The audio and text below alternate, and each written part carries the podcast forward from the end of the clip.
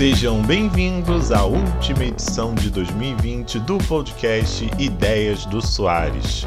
E os temas de hoje são filmes no HBO Max e retrospectiva 2020.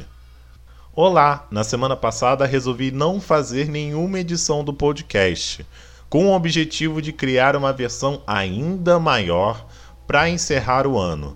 O Ideias do Soares assim fica dividido em três partes o primeiro tema, a retrospectiva e o Traz a Pipoca.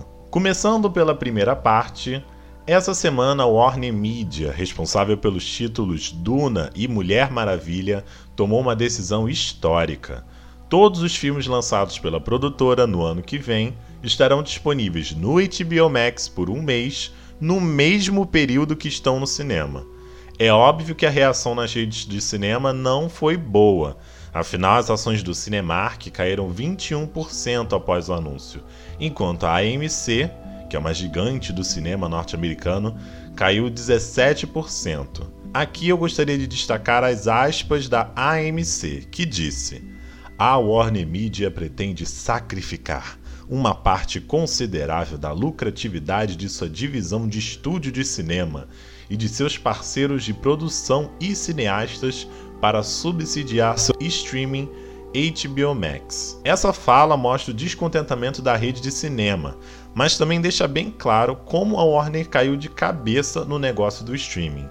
Enquanto suas rivais preferiram manter as coisas separadas, em 2021 a Warner já anunciou que, mesmo que temporariamente, focar totalmente em atrair os usuários para o HBO Max. A decisão foi arriscada, mas se baseia muito no cenário de distribuição de vacinas pelo mundo. Além disso, vale lembrar que, mesmo com grande parte da população vacinada, ainda existem muitas dúvidas se o público vai voltar em massa a consumir filmes no cinema. Colocar os títulos no streaming, mesmo que por um tempo, acaba sendo uma opção que ajuda muito a atrair os usuários. E o anúncio da Warner vem em um momento de plena expansão do seu serviço pelo mundo, o que pode ajudar com que os usuários criem um interesse ainda maior para assinar. Segundo a Vulture, um importante site que cobre o meio do entretenimento lá nos Estados Unidos, com Mulher Maravilha, a Warner já teve que gastar uma grana rompendo os acordos de exclusividade com as redes de cinema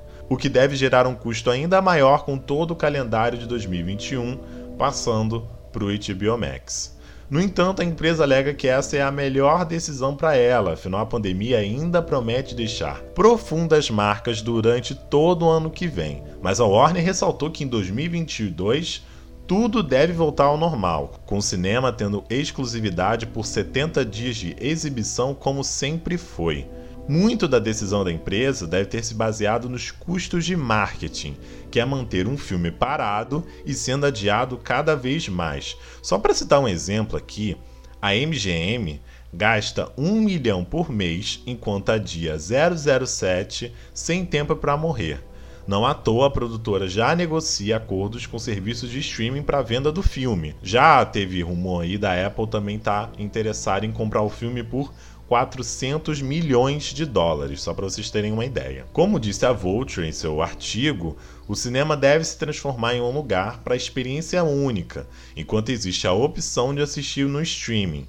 Como as redes de cinema vão lidar com isso? E ó, é outra história, mas o cinema que conhecemos vai precisar se adaptar, isso é um fato. O que é uma ironia, já que 2019 foi o melhor ano da história do cinema.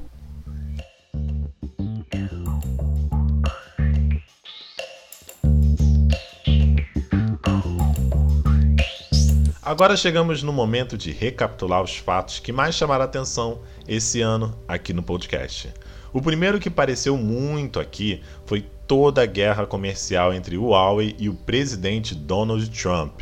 Depois de muitos desafios, a empresa parece que achou uma luz no fim do túnel, mudando a fabricação do processador dos seus smartphones e reforçando sua loja própria de aplicativos para ter uma maior independência em relação aos aplicativos da Google. Aqui no Brasil, a Huawei deve receber a autorização para participar do leilão do 5G, o que já é uma ótima notícia, já que é um mercado muito grande e muito interessante para a chinesa.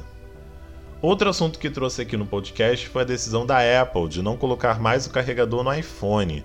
Aqui no Brasil, o Procon de São Paulo pretende exigir que o smartphone da maçã vem assim com carregador. Isso aí, ó, vai gerar muito, muita coisa durante o ano de 2021.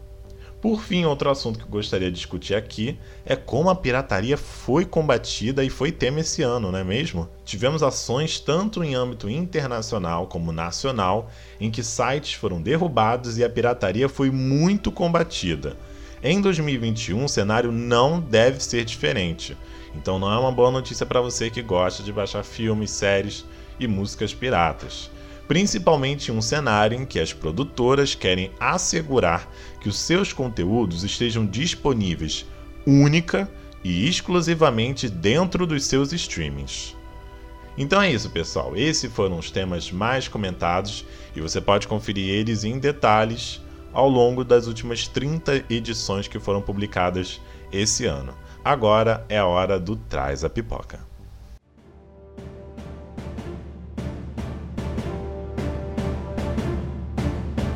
Para encerrar o podcast em 2021, a dica vai para um dos melhores filmes que eu já assisti.